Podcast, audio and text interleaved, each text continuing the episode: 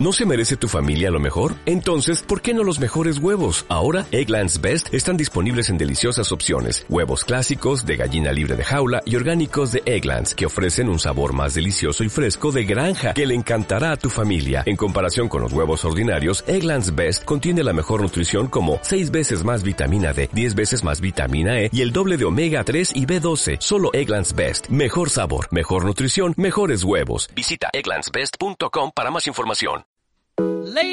Ladies and gentlemen, Come and go, MM Adictos. like a glitch. Yeah, I'm dead. 고장 나란 듯이 보여도 it's alright. Alright. 어디로 튈지 몰라 don't ask me how. 잘 모르니까. Because I don't know where it goes. 맘대로 결정할게.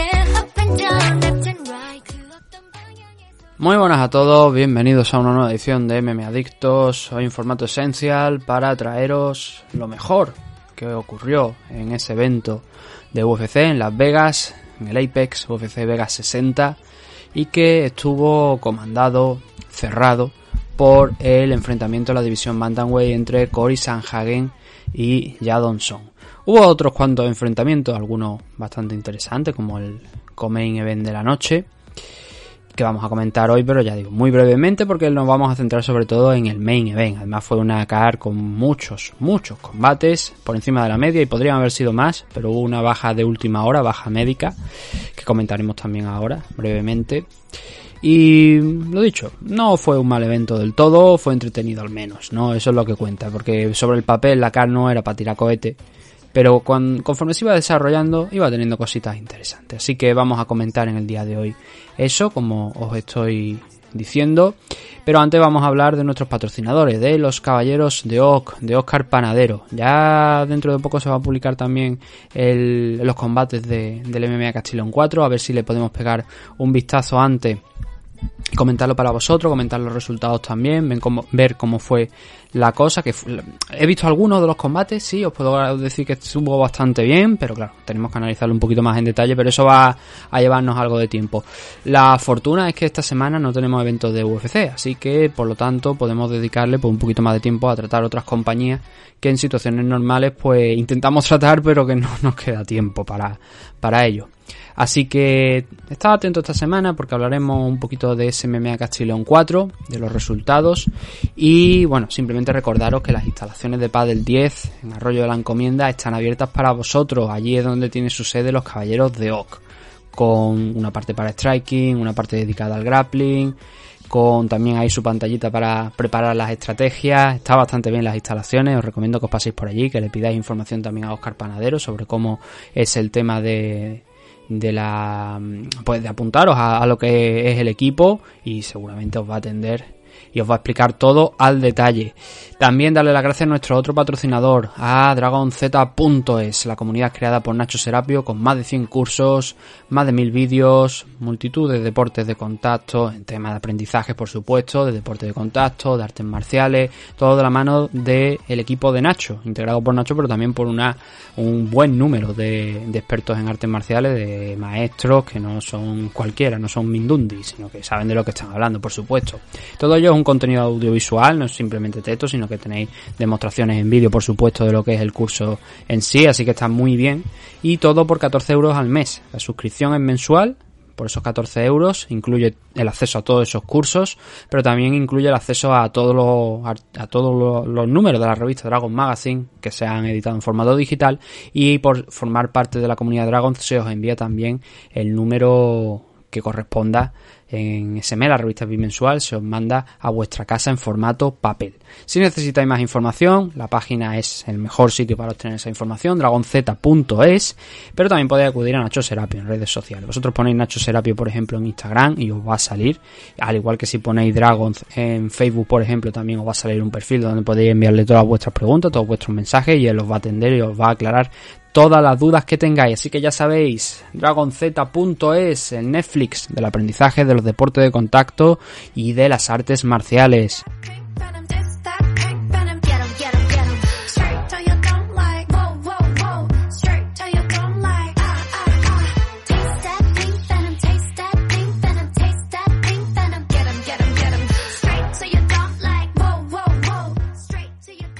Hoy le vamos a meter velocidad porque no disponemos de demasiado tiempo, pero obviamente eh, quería grabar este programa, ¿no? Para que tengáis también vuestra ración de análisis de lo que fue ese UFC Vega 60 eh, en abierto, ¿no? Para los que no sois suscriptores de Ivo Premium, que sepáis que la suscripción está por un euro con 49 mensuales, no más, porque no me dejan ponerle al euro, que es lo que suelo decir, pero es que es así, Ivo no me deja ponerlo por debajo de ese euro con 49 y, esa es la suscripción que os da acceso a todos los programas que estén en formato original.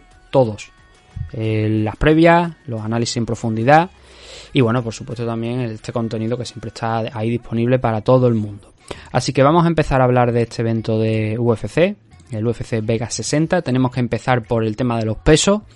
Y es que solamente hubo una luchadora, en este caso, que no cumplió con la báscula, que fue Aspen Ladd. En 138 libras se quedó. Eh, no pudo cortar eh, hasta las 136, así que se pasó por 2 libras. Allen Amedowski también se pasó por una libra en un principio, 186,5, pero luego bajó una libra extra hasta las 185,5 y eso ya le permitió disputar su combate. Y bueno, en la división heavyweight, Tanner Bosser, creo que es una de las veces que más liviano, más ligero lo hemos visto, en 229 libras, y Rodrigo Nascimento en 261. El caso de Aspen es quizá lo más interesante porque es la segunda ocasión en la que uno de sus combates tiene que ser cancelado dentro de UFC. El primero fue contra Macy Kiason, se pesó, pero luego no pudo disputar la pelea porque se pasó del peso y los médicos, pues al igual que le han hecho ahora, le dieron esa advertencia de no estás en condiciones para subirte a la jaula y por tanto aquella pelea se canceló. De la misma manera, esta también se ha cancelado. Se canceló ese enfrentamiento contra Sarah McMahon porque se pasó dos libras.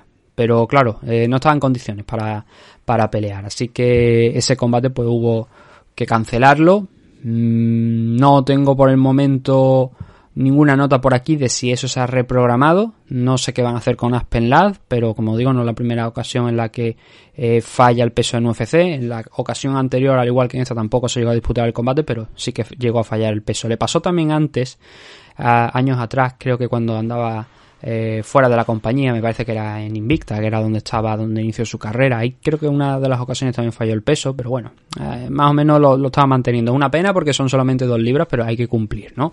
Así que con esa pelea cancelada nos dejó 13 eh, combates que vamos a ir leyendo los resultados y luego ya pues nos iremos parando en lo más importante, ¿no? Porque la verdad es que fueron ya digo, 13 combates que fueron bastantes. Así que vamos a ir poquito a poco hablando de ello.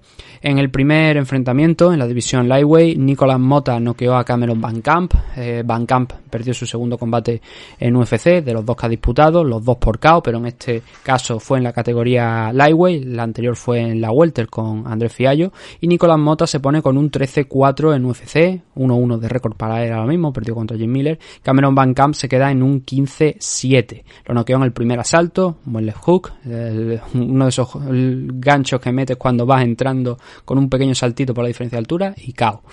Javid Basharat eh, contra Tony Gravely, consiguiendo la victoria por decisión unánime, en este caso, un triple 29-28. Javid Basharat, el hermano, había entrado en UFC eh, esa misma semana pasada eh, con eh, ganando su pelea en el Dana White Contender Series, al igual que hizo su hermano. Ya están los dos hermanos dentro de, UFC. Javid Basharat está con un 2-0 de récord en la compañía, 13-0 en total, y Tony Gravely cayó por un 23-8, yendo de menos a más está con una racha, bueno, ahora venía con una racha de dos victorias, ha perdido ese combate, así que ahora está en negativo. Gillian Robertson, martillo pilón, no eh, se paró ante nada y al final encontró su premio en el segundo asalto, sometiendo a Amarilla Gapoa por un rear naked choke en la división Flyway. El game plan, el clásico game plan de Gillian Robertson, de insistir con los derribos. En el primero se llevó una buena paliza por parte de Amarilla Gapoa eh, dentro de esos intentos de takedown, ¿no? pero en el segundo siguió insistiendo con ello y al final consiguió poner a dormir a Agapova, que se queda con un 10-4 de récord y Gillian Robertson sube a un 11-7 pero casi todos los combates han sido en UFC, los de su carrera profesional, así que tiene mérito, ¿no? Dentro de ese 11-7 porque se ha pegado con las mejores. 155 libras, volvemos a la división Lightweight. Trey Ogden, descarrilando, bueno, tampoco lo llamaría el tren del hype, era el debut de Daniel Zellhuber, del mexicano, muy jovencito, eso sí. Eh, estaba invicto con un 12-0, pero no ha podido con Trey Ogden, perdió por una decisión unánime, por un doble 30-27 y un 29-28. Y Ogden hizo lo que tenía que hacer para derrotar a Cell Hoover. Lo mantuvo a raya. Fue un combate bastante gris, pero bueno, manteniendo la raya con, a base de low kicks, eh, soltando el jab, moviéndose constantemente, pues le hizo frente a Cell Hoover. Además, mezcló en alguna ocasión los cambios de nivel. Llegó a derribar a, a Cell sin mucho éxito tampoco. O sea, sin sacar mucho crédito de ese takedown.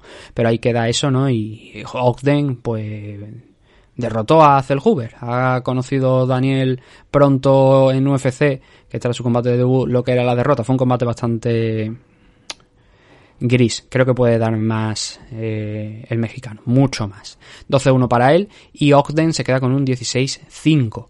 Loma Lubumé, eh, derrotando a Denis Gómez en una batalla eh, de strikers, pero que el combate se decidió realmente por el grappling.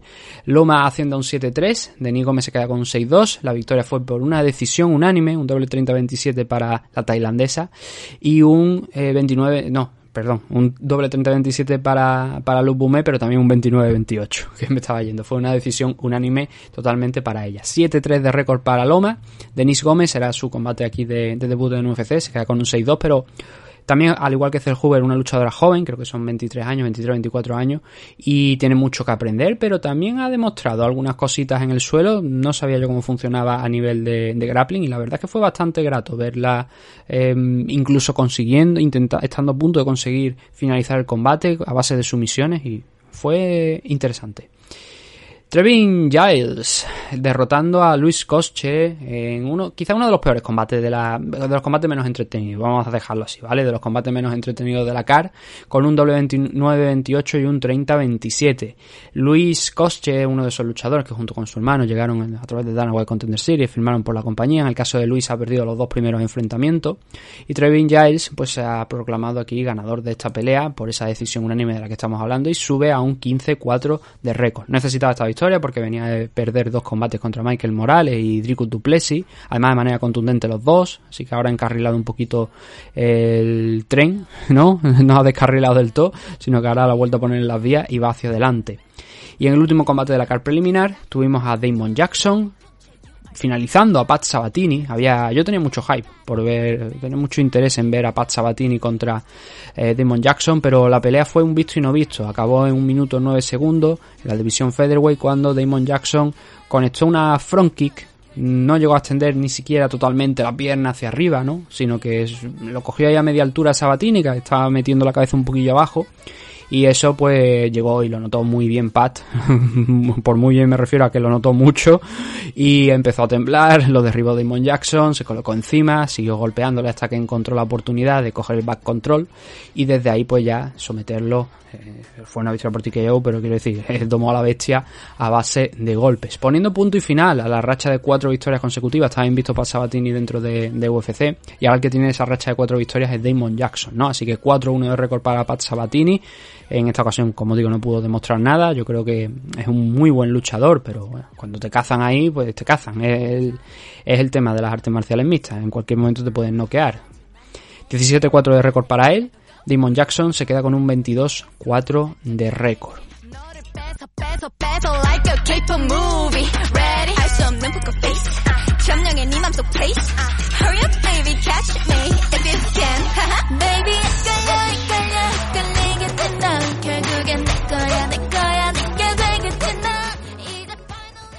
Ya en la main tuvimos eh, seis combates, empezando por Anthony Hernández contra Marc André Barriolt.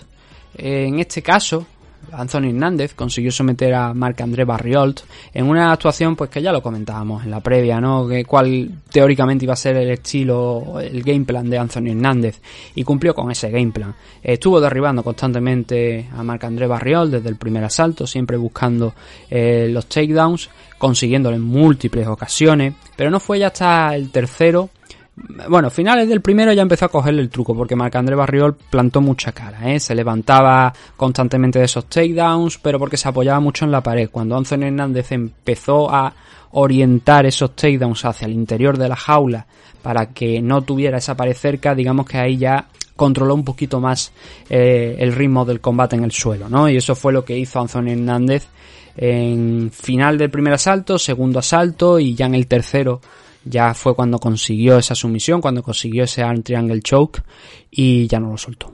sometió a eh, Marc-André Barriol en menos de dos minutos del tercer asalto y bueno, tenía el combate encarrilado. Lo iba a ganar en decisión si no pasaba nada extraño, pero bueno, eh, es, mejor con, es mejor conseguir esa finalización sin ningún lugar a duda, ¿no? Así que Anthony Hernández, eh, aquí en la división middleweight, se queda con un 10-2 de récord.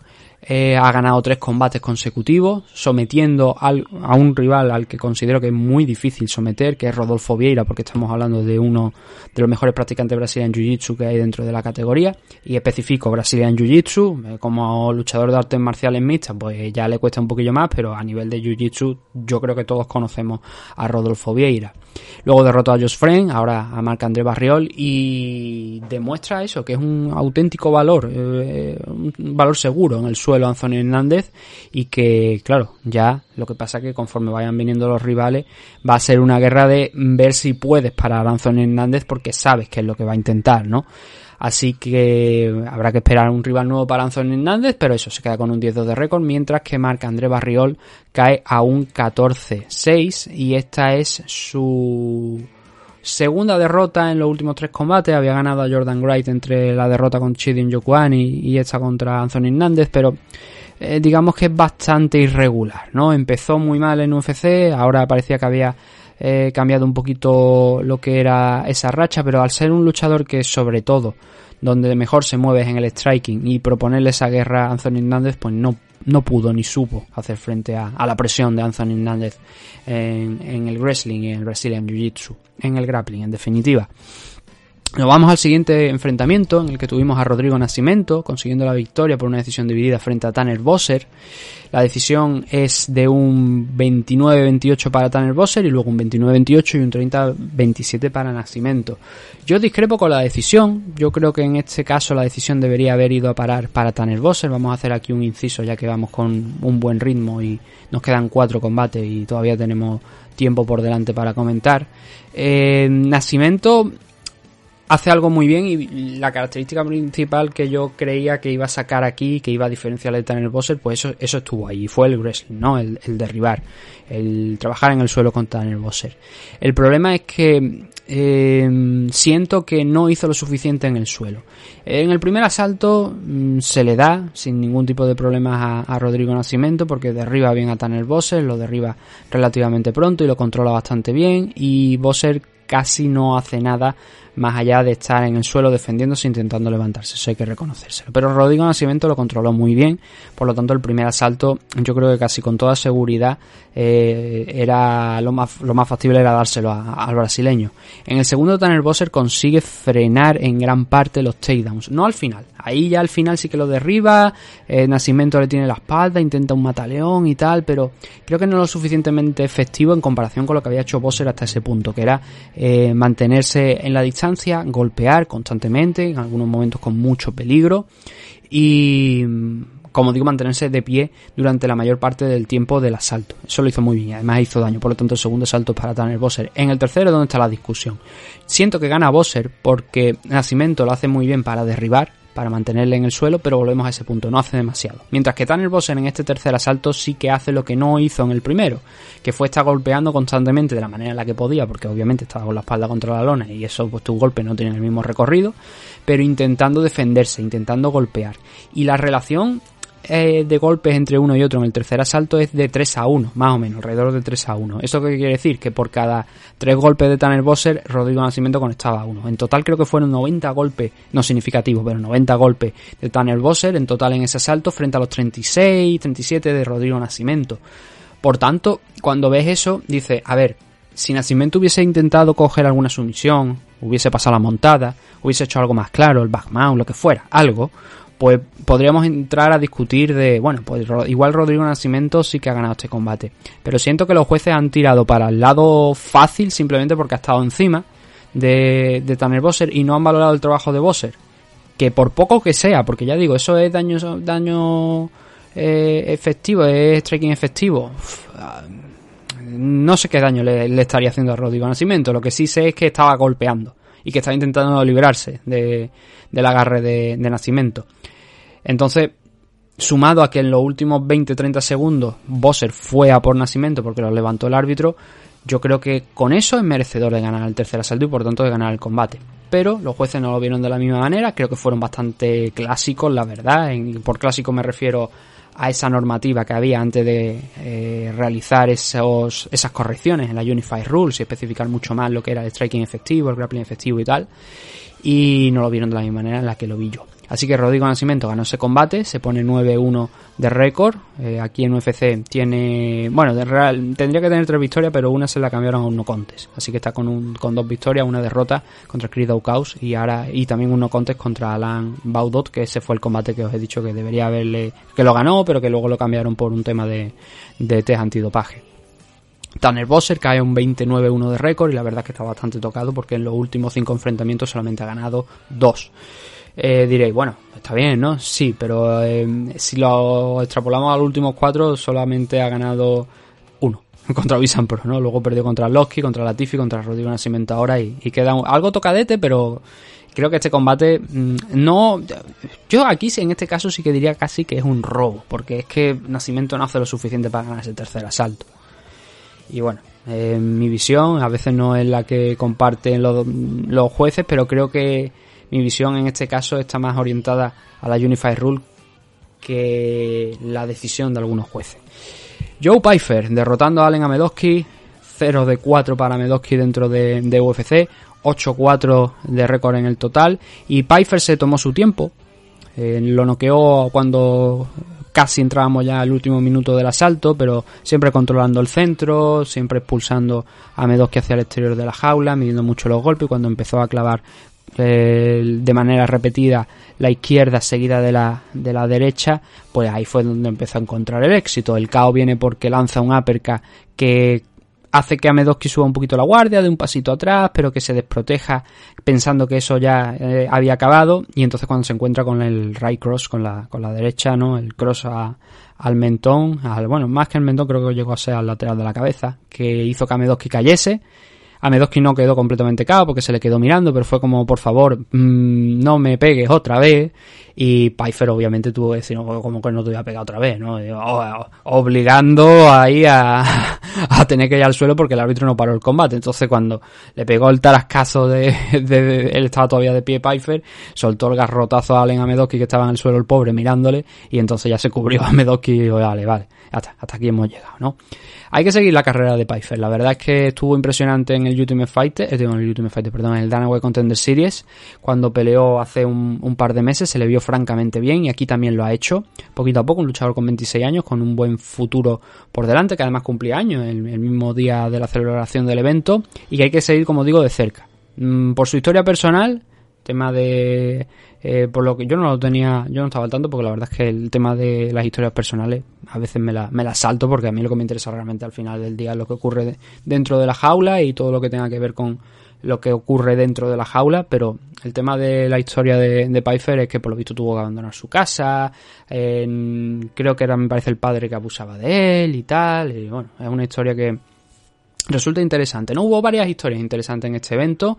La de Joe Pfeiffer, por ejemplo, también el hermano mayor de Damon Jackson había fallecido recientemente y tuvo que pelear Damon Jackson y ganó esa victoria y se echó a llorar. Loma Bumé también hizo declaraciones en el tema de, o sea, en la, rueda de prensa posterior, hablando de cómo eh, sufría de combate a combate, con temas de depresión, con temas de incluso eh, pensamiento suicida y cosas así. La verdad es que fue un evento bastante completo. Al final se nos olvida muchas veces que son personas también y que mm, las críticas y el trabajo que nosotros muchas veces no vemos, que es el que se hace en el gimnasio, que eso al final también afecta a nivel mental, ¿no? Y si encima te viene el tonto de turno que te dice, ah, eres muy malo, no sé qué, pues ya apague, vamos, no, no. No hay que dejar que esas críticas realmente te, te, te influyan, ¿no? Te pongan un peso sobre los hombros, pero eh, claro, si peleas, no consigues los resultados que tú esperas, pues al final eso sí que te va comiendo poquito a poco, ¿no?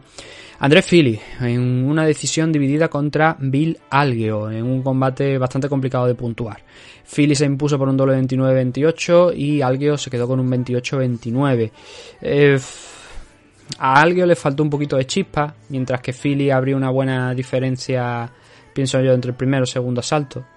Y ahí ya, pues, Algeo, mm, aunque lo hizo relativamente bien en el tercero, al final acabó con Philly a su espalda, buscando el mataleón con algo machacando constantemente por detrás. De hecho, Philly ha dicho que no podía ni siquiera oír de la sangre, de que porque tenía eh, el oído lleno de la sangre de Vilalgio, del rostro de, de eh, de la sangre que había eh, manado, ¿no? De los cortes conforme iban eh, pasando los minutos y ahí fue como cuando acabó bueno ya digo acabó el combate en una decisión dividida pero que Andrés Phillips estuvo controlando gran parte de, de toda la acción no siempre obligando ahí a, a alguien a buscar algo más. Le faltó un, poquito de chispa a alguien. Esa, esa sería quizá la conclusión. Así que alguien se queda con un 16-7 de récord. Venía de ganar dos combates consecutivos. Joan de Sombrito, Herbert Barnes, André Philly. Se queda con un 22-9. No fue el único luchador del Team Alpha Male que vimos en este evento. También tenemos ahora, por ejemplo, a Adamson en el main event, así que ahora hablaremos de ese combate porque primero nos queda el co-main event de la noche, que fue el que enfrentó a Gregory Rodríguez y a Chidi en Yokuani. Este fue el Fight of the Night y no es para menos, la verdad, porque fue un combate de ida y vuelta, duró dos asaltos, la victoria fue por KO para por Joe, para Gregory Rodríguez, para el brasileño, para Robocop. Yo lo llamo Brazilian Obama porque tiene toda la cara de Obama. Pero la verdad es que sufrió ahí un también. La noche fue de corte, ¿eh? la noche fue de, de bastantes cortes. En este caso, por fortuna para él, como esto no pasó el segundo asalto, no hubo que hacer una parada médica ni nada parecido. Pero tenía un segundo unicejo, por así decirlo, ¿no? Debajo de lo que era el, el el centro de las cejas tenía ahí un corte poderoso y eh, que la verdad fue digno de ver pero que fue todavía peor cuando Dana White a la hora subió de una foto de cómo había quedado ese corte y veías ahí cosas entre medio y tú decías, por favor quita eso, es demasiado gráfico, ¿no? Pero la verdad es que el corte de impresión. Eh, como que también sufrió Jadonson en el main event. Ahora hablaremos de ello, de, de ese corte de Jadonson, porque es vital para, para el desarrollo del combate. Pero Gregory Rodríguez estuvo a punto de caer en el primer asalto. Eh, Chidin empezó bastante bien, le metió una mano que hizo retroceder a Gregory, pero Gregory devolvió el fuego y utilizó esa estrategia también que yo había comentado en la previa, que probablemente era algo que le interesaba a Gregory para este combate, ¿no? Que era algo parecido a lo que intentó contra Armen Petrosian. Esto es wrestling, el derribar a, a Chidi en ¿no? Eh, ¿Por qué? Porque en Yokuani es un practicante de Muay Thai al igual que Gregory Rodríguez también tiene una base muy buena en el striking, pero eso era lo que le diferenciaba a ambos. En Yokuani contra Dusko Todorovic en su última pelea lo hizo bastante bien para mm, no resistir los takedowns, sino levantarse. Aquí con Gregory Rodríguez en el primer asalto lo derribó en dos veces, en dos ocasiones, y digamos que consiguió salir indemne de ella, pero luego ya em, el esfuerzo del primer asalto, el que también Gregory Rodríguez lo hubiese mandado a la lona y que lo hubiese puesto a bailar un poquito, eh, eso jugó en contra de Chidin Yokuan, hizo mella ¿no? en su rendimiento, tanto que en el segundo asalto pues se le veía que estaba más cansado que Gregory Rodríguez. Así que Gregory presionó, avanzando, le enganchó la parte superior de, del torso y de ahí pues tiró hacia el interior de la jaula, hizo un movimiento arrastrándolo hacia el interior de la jaula, lo derribó, se colocó encima y digamos que Chidin Yokuani en, un primer momento tras tocar el suelo hizo el amago de intentar mantenerse vivo, pero estaba ya en la media guardia Gregory Rodríguez soltando golpes y así que Yokuani optó por eh, protegerse, eh, intentar no absorber daño y eso obligó al árbitro a, a intervenir, ¿no? Para, acabar con, con, el combate con una victoria, nueva victoria para Gregory Rodríguez. Creo que es un tipo que supone problemas para eh, no el top 15 de la división por el momento, ¿no? Pero que sí que está haciendo muy bien las cosas y que hay que tenerlo en cuenta y, echarle un ojito a, este hombre porque solamente ha perdido un combate aquí en, UFC, que fue contra Petrosian, un combate donde se llevó un buen castigo en, el striking, pero aquí siento que aprendió, por lo menos que es lo que tenía que hacer, que en el, en el combate contra Armen Petrosian hizo lo que tenía que hacer para intentar conseguir la victoria, pero ahí no consiguió derribar a, a. Lo derribó un par de veces, pero no, digamos que no sacó lo suficiente de esos takedowns como para ganar el control o para anular el striking de, de, de Petrosian, cosa que aquí con Njokuani pues sí lo llegó a hacer, además haciéndole daño en standing, como digo, en el primer asalto. Eh, viene de noquear venía de noquear a, a Julian Márquez, ahora, no, ahora noqueado en el suelo a Chidin Yokuani por TKO, así que, oye, el luchador a tener en cuenta. Cuatro victorias, una derrota, siendo esa derrota contra Armen Petrosian. Mientras que Chidin Yokwani, que empezó bastante bien en UFC, con dos victorias en el primer asalto, no había... Bueno, sí que ya pasaba de, lo que era un asalto, ¿no? Porque contra Dusko Todorovic estuvo 4 minutos 48 segundos, en el caso de Marc André Barriol lo noqueó con 16 segundos solamente el primer asalto. Pero eso ya suma más de un, de, de un asalto, ¿no? Solamente 4 segundos por encima de un asalto, pero eh, ese es el tiempo que ha pasado en la jaula Chiden Yokuani. Ahora puede cortar esa racha contra Gregory Rodríguez. Luchador especial en Yokuani, de los que gusta ver, pero claro, eh, flaquea un poquito en el suelo una vez cae. Mm, para levantarse, lo mismo contra Todorovic, que puede hacerlo, pero eh, digamos que le cuesta, ¿no? Y desde luego si vas a buscar a lo mejor alguna sumisión o va a mantenerlo ahí en el suelo, eh, si eres un experto en la materia o destacas en ello, es probable que consigas el mantenerlo ahí y, derrotarle. Nos vamos con el main event, eh, cerrando ya lo que es este resumen de UFC Vega 60. Tuvimos a Cory Sanhagen contra Jadon Son. Un Cory Sanhagen algo distinto a lo que normalmente estamos acostumbrados porque se tomó la, la pelea con bastante paciencia, con tranquilidad, era el primer main event de Jadon Song, no así para Cory Sanhagen, creo que me parece que este era el cuarto main event que tenía, o el, cuarto, combate a, cinco asaltos, ya había llegado al final de esos cinco asaltos en ocasiones anteriores, mientras que Jadon Song, como digo, pues tenía esa, teníamos esa duda, ¿no? De a ver cómo va a rendir Jadon Song más allá del tercer asalto, porque eran las peleas que le habíamos visto hasta ahora al, luchador chino. El caso es que empezó bastante bien Jadon Song, poniéndole en dificultades a un Cory Sanhagen que iba cambiando constantemente de guardia, pero trabajando muy bien con la izquierda, eh, Jadon presionando. Incluso había veces en las que Cory Sanhagen iba de frente contra esa izquierda, pero lo iba sacando de, punto a Sanhagen. Lo iba echando hacia el exterior y Jadon iba ganando confianza. Eh, Sanhagen iba metiendo también algunas buenas manos, pero no tanto como las de la de las de Jadonson, ¿no? Eh, son especialmente significativas. Luego te ves las estadísticas y dices tú, bueno, pero es que eh, realmente Cory Sanhagen ha pegado más que Jadonson, pero muchas veces no es que pegue más, sino eh, cómo pega, la calidad de esos golpes, ¿no? Y ahí yo creo que en el primer asalto era donde estaba ganando Son la pelea por esa calidad, ¿no?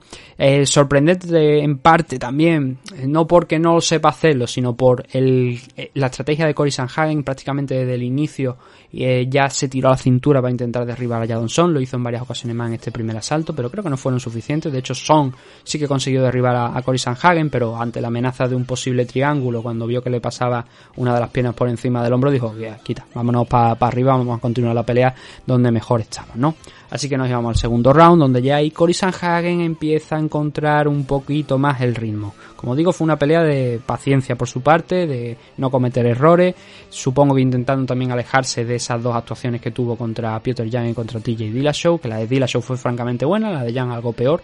Pero yo creo que como Jan fue el primero que realmente lo mandó a la lona, aunque no lo noquease al final de, del combate, pero eh, lo mandó a la lona y yo creo que digamos que ha, probado ya lo que es la pegada y, y con Jadonson no sé si tendrá la misma pegada que, Peter Jan, ¿vale? Que, bueno, Peter, Peter Jan, pero sí que tiene un... hay que respetar eh, la derecha de, Son y también además le estaba llegando con la izquierda, así que era eh, en ambas situaciones tenía peligro, ¿no? El luchador chino, con ambas manos. Así que Sanhagen fue alejándose, fue metiendo el jab, fue trabajando también algunos de esos golpes tan característicos que hemos visto suyo de pegar rodillazos saltando, por ejemplo el que no quedó Frankie Edgar, pero también trabajar los codos. Cuando enganchaban el clinch, porque estuvo intentando mucho takedown también en este segundo salto, cuando enganchaban el clinch a Jadonson, lo que hacía era a hora de romper, o simplemente cuando estaban cara a cara, meter los codos. Mm, da igual como fuera, de frente, o sea, en vertical, en horizontal, él iba intentando meter los codos cada vez que eh, o estaba en esa distancia o Jadonson a veces intentaba avanzar. Se encontraba con el codo de, de Cory Sanhagen o bien con el jab. Esto es importante porque en este segundo salto se abre un corte en la ceja izquierda de Son. Y es un corte que es el que causa la parada médica en el, tras el cuarto salto. ¿Por qué? Porque se iba abriendo. El médico estuvo muy atento a ese corte, pero claro, conforme iban pasando los minutos, ese corte se iba abriendo. Por lo tanto, al final no le quedó más remedio al médico que parar el combate en el, en el cuarto salto. Por eso, porque estaba muy abierto ese corte. No porque echase mucha sangre, porque ya más o menos ya eso ya lo habían controlado, pero sí que estaba abierto y podía ser peligroso para la integridad ¿no? de, de Son. En el tercer asalto, eh, la cosa del segundo fue un poquito a más, sí que Son seguía metiendo algunas manos, pero estaba empezando a venirse un poquito más abajo, ya la presión en avance seguía estando ahí, pero digamos que ya no podía rinconar tanto como lo había hecho en los asaltos anteriores a Cory Sanhagen, que además seguía desgastándole en el wrestling, le obligaba al chino a defender los takedowns, eh, que los defendía también hay que decirlo sin muchas dificultades, pero ya le obligaba a hacer ese esfuerzo extra, ¿no? Así que eh, entramos a un cuarto asalto donde probablemente Cory Sanhagen estaba ya ganando el combate o estaba bastante igualado, a lo mejor incluso podríamos decir. Ah, las puntuaciones luego la ves y había dos jueces que estaban dando 38-38 entrando, o sea, una vez se acabó el cuarto asalto, pero había un juez que le estaba dando la victoria a Cory Sanhagen. Yo me inclino por eso, ¿no? Por la victoria de Cory Sanhagen, pero entiendo que en ese momento estuviesen con un 38-38. Eh, entonces en el cuarto podemos decir que ese ya es el cuarto de la confirmación de la victoria de Cory Sanhagen, ¿no? Más allá de cortes, que es lo que determina el final del combate. Ahí ya es cuando se ve a un Cory Sanhagen, mmm, digamos que ha mantenido el ritmo y que ya sabe por dónde puede atacar a Jadonson. Entonces sigue insistiendo con la estrategia del Wrestling, consigue derribar por primera vez con claridad bueno, consigue derribar con claridad, no, consigue derribar a Jadonson, que no lo había hecho hasta, hasta este momento, y ponerlo contra, contra la lona, ¿no? Donde trabaja, donde va avanzando, donde va metiendo más codos, ya no era tanto al izquierdo, sino ya ahora intentaba hacerle también un corte en el lado derecho, iba metiendo ese gran pound que le iba sumando, le permitía seguir sumando puntos y seguir controlando la pelea. El cuarto asalto es el mejor asalto de, de Cory Sanhagen en el combate, por eso, porque consigue derribar, porque muestra todo el repertorio que ya venía mostrando en minutos antes, pero de manera más efectiva. Y eso nos dejó pues con un claro 10-9 en su favor, con la sensación de que si íbamos al quinto, que al final no fuimos porque como digo el árbitro lo paró en el intercambio de este cuarto asalto al quinto eh, la sensación era que Cory Sanhagen podía ganar eh, claramente además que el rendimiento de Son ya había empezado a bajar, ya una vez acabado el tercero, y que no se encontraba en las mismas condiciones físicas que, que Cory Sanhagen. No sé si por el corte, no sé si por el esfuerzo que había estado haciendo de defender los takedowns, de la presión, de ir siempre avanzando, de los golpes que había ido lanzando. Claro, todo eso va sumando, ¿no? Eh, y va desgastándote. Y ahí demostró que Sanhagen, pues que él tenía un poquito más de reservas que Son. Por lo tanto, la victoria al final, como estoy comentando, fue a parar para Cory Sanhagen por ese corte. Fue una parada médica, un TKO por ese corte que le abrió en el segundo asalto que no eh, que se prolongó hasta, hasta el cuarto round, la imposibilidad de cerrarlo, pues dijo, ante eso dijeron, hasta aquí hemos llegado, ¿no? Unos cuantos puntitos para Jadonson, su primera era su combate más importante aquí dentro de UFC, pero quiero decir, estaba peleando contra el cuarto de los rankings, es su primera derrota ante un top 5 de la, de la división. Y lo importante es que puede aprender, porque todavía tiene 24 años. Y con 24 años solamente es un auténtico veterano de UFC entrena en el Alpha Mail, tiene solamente un 19-7 de récord y creo que puede mejorar, puede seguir mejorando, pero hay que trabajar un poco más el fondo físico. Para eso está el tema de, o sea, no no porque lo fuera tuviese mal fondo físico en el combate, no os engañéis, no estoy diciendo eso, sino que el problema con Jadon en este combate estuvo, pues se cansó un poquito más, pero también por mérito de Sanhagen, que le hizo que tuviera que pensar mucho más las cosas, ¿no? Eh, yo creo que ahí fue donde Son mm, digamos que se perdió un poquito. ¿no? Yo creo que no esperaba tanta insistencia de Cory Sanhagen a la hora de entrar al takedown y de derribarle. Yo creo que esperaba pues un clásico eh, Sanhagen pues de, striker, de ir moviéndose eh, y buscando esos golpes tan característicos que le habíamos ido viendo de, pues, esos rodillazos, esos codazos, a la Wilkis por ejemplo con la que noqueó a, a Marlon Moraes, ese tipo de cosas, ¿no? Ese striker, ¿no? Y sin embargo se encontró con una versión distinta de Cory Sanhagen, porque hasta ahora, estaba echando ahora por aquí un vistacillo, al principio de, su paso por UFC, eh, sí que en alguna ocasión pues intentaba tirar al suelo, ahí es donde estaba esa base, pero la verdad es que en los últimos enfrentamientos eh, no, lo, no lo llegó a necesitar, porque eso, eh, utilizó mal las extremidades para el tema de golpeo y le dio un buen resultado en parte, otros combates como estamos diciendo, perdió contra Peter Jan, perdió contra, contra TJ Show, pero digamos que mm, le estábamos viendo bastante suelto ¿no? en ese campo también. Así que bueno, eso es lo que teníamos para este combate. Ya Son se queda con un 19-7 dicho, pero con un empate también que tiene y que no fue, sí fue aquí en UFC contra Cody Steyman. Y Cory Sanhagen se queda en un 15-4, volviendo a la senda de la victoria. Combate importante para él, no podía perderlo. Eh, lo ha ganado, efectivamente, como estamos comentando, y ahora se queda muy probablemente en esa cuarta posición. Va a haber una actualización de los rankings porque en la tarde de ayer se conoció que José Aldo se ha retirado de la competición, ya va a dejar de competir en MMA. Parece que a lo mejor podría tener algo más por ahí fuera en otro deporte, pues estilo boxeo o alguna otra modalidad de deporte de contacto, pero de momento parece que está acabado con que ha acabado ya con las MMA. Ha hablado con UFC, han llegado a un acuerdo, le queda una pelea de contrato y ya se ha retirado. Entonces va a haber cambios. Eh, probablemente Johnson suba por tanto una posición y ascienda a la, novena posición. Pero lo interesante es lo de Cory Sanhagen, ¿no? Ahora, como bien sabéis, pues vamos a tener dentro de unas cuantas semanas, porque creo que en octubre me parece, al Jermaine Sterling contra TJ Dillashaw por el cinturón. El actual campeón es Sterling. Piotr Jan se va a enfrentar contra eh, Son. La mejor oportunidad de Son O'Malley de ascender y, bueno, podría quedarse a las puertas del título si derrota a Jan porque está en primera posición. Entonces eso nos deja a tres luchadores dentro del top 5 que no tienen combate, que son Meradaris Billy, a Cory Sanhagen después de esta victoria y Marlon Vera, Chito Vera, ¿no? Uno de los tres mm, va a tener que pelear con, o sea, dos de los tres van a tener que pelear entre ellos muy probablemente. La cuestión es quién, ¿no? A ver, yo creo que por estilo de de combate el enfrentamiento entre Cory Sanhagen y Marlon Vera no es que le favorezca a Sanhagen, porque Chito es un excelente luchador y es una auténtica putada al enfrentarte a él. Porque además es un tío muy inteligente. Eh, pero eh, lo que quiero decir es que por estilo quizás le conviene más un enfrentamiento contra Marlon Vera. Porque Billy es una pisonadora. Contra Aldo, realmente solamente al final consiguió derribarle y tampoco derribarle, le hizo poner las manos en el suelo y poco más, pero lo mantuvo ahí siempre eh, pegado a la verja, ¿no? Y creo que eso a Sanhagen no le beneficia. Un enfrentamiento contra Billy porque lo puede convertir en eso Meraf y no es un combate que le interese a, a Cory Sanhagen por el nivel que tiene el georgiano a nivel de wrestling. Pero contra Chito, sabes que en principio Chito no te va a buscar que lo sabe hacer, pero no te va a buscar el wrestling, no te va a buscar tanto el Brazilian Jiu-Jitsu desde luego, como sí que te lo va a buscar Dalishvili, ¿no? Por eso creo que le conviene más un enfrentamiento contra Chito Vera que contra que contra Meraf. Pero veremos a ver cuál es la pelea que, le ponen a Cory Sanhagen. El caso es que muy probablemente mm, de ahí salga un retador, ¿no? Sobre todo si es entre Cory y Chito Vera. ¿Por qué?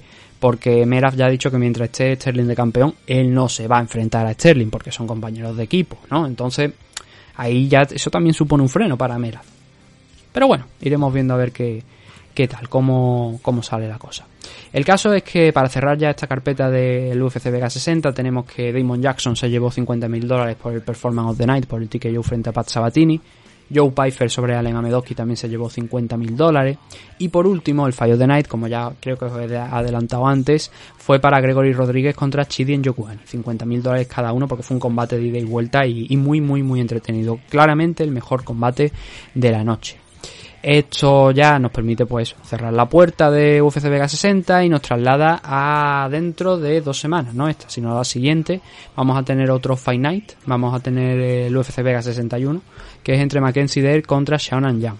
Y va a haber aquí un combate que era el de... ¿Cuál era aquí? El de Jairzinho Rosenstruy contra Chris Daukaus, que quizá era el combate más interesante de todo. No es mala carecha, tiene sus cositas, ¿eh? Tiene nombres como Brendan Allen, tiene por aquí a Randy Costa, al argentino Guido Canetti, a Viajeslav Borchev, Randy Brown, Francisco Trinaldo. Tiene sus cositas, ¿no? Pero obviamente le falta eh, un gran main event. El main event va a ser Mackenzie contra Shannon Young, que están rankeados en la parte alta, creo que quinta y sexta me parece del ranking de la división Strikeway, pero que siento que no es un combate para un main event. La verdad es que yo lo veo de esa manera. Pero bueno, al menos eh, la que gane de ahí pues se acerca un pasito más al título de, por el momento Carla Esparza, porque ya sabemos que cuando Wiley San ahora mismo está como eh, el hombre del saco, ¿no? En este caso la mujer del saco, ¿no? El, boogeyman o boogie woman, este, como decimos en este caso, ¿no? De eh, hija mía, Carla Esparza, te voy a dar hasta el carnet de identidad y te voy a mandar de vuelta para pa Ecuador eh, sin puente aéreo, hija mía. Eh, va a abandonar tu equipo en Estados Unidos y va a volver a Ecuador de las hostias que te voy a pegar. Porque, seamos honestos, ¿alguien de aquí piensa que Carla Esparza tiene opciones de derrotar a? La verdad es que creo que ninguno de nosotros pensamos que puede hacerlo. Igual ocurre, ¿eh? Pero la sensación es que no puede, ¿no? Entonces, esa es la pelea interesante, ¿no? Pero bueno, esto sirve para limpiar un poquito también la división. Así que nosotros, pues ya lo vamos a dejar por hoy, en torno a esos 40 minutos que me había propuesto. Me había propuesto media hora, pero bueno, al final salió 40-45 minutos. Así que nada, daros las gracias por haber escuchado este programa. Espero que os haya servido este resumen. Ya sabéis que podéis dejarnos vuestros comentarios y los leeremos en un vídeo que vamos a sacar esta semana. Probablemente, a ver, no sé cuándo voy a publicar esto, ya lo dudo que sea hoy, seguramente será mañana, pero vamos a intentar grabar ese vídeo con preguntas, comentarios, vamos también a hablar del retiro de José Aldo un poquito, porque no está de más. Vamos a intentar comentar también un poquillo de a ver si podemos del MMA Castellón 4, los últimos luchadores españoles que han participado en Combate América, que, bueno, Combate Global, que no lo hemos, no hemos hablado sobre ello. Y alguna cosilla más supongo que irá saliendo esta semana, porque también hay eventos de Bellator, hay eventos de, de este fin de semana de Rising, y como bien sabéis, bueno, también hay un evento de AFL, Así que hay cositas también, es que me van viniendo AFL, también hay un evento de WoW en WoW FC en Cataluña, eh, es amateur, el de AFL es profesional en Gran Canaria y hay muchísimas cosas, como digo, pero me van viniendo a la cabeza, tengo que ordenarlo en una lista. Así que nada, gracias a todos, un saludo, nos vemos dentro de poco con más MM Adictos. Hasta pronto.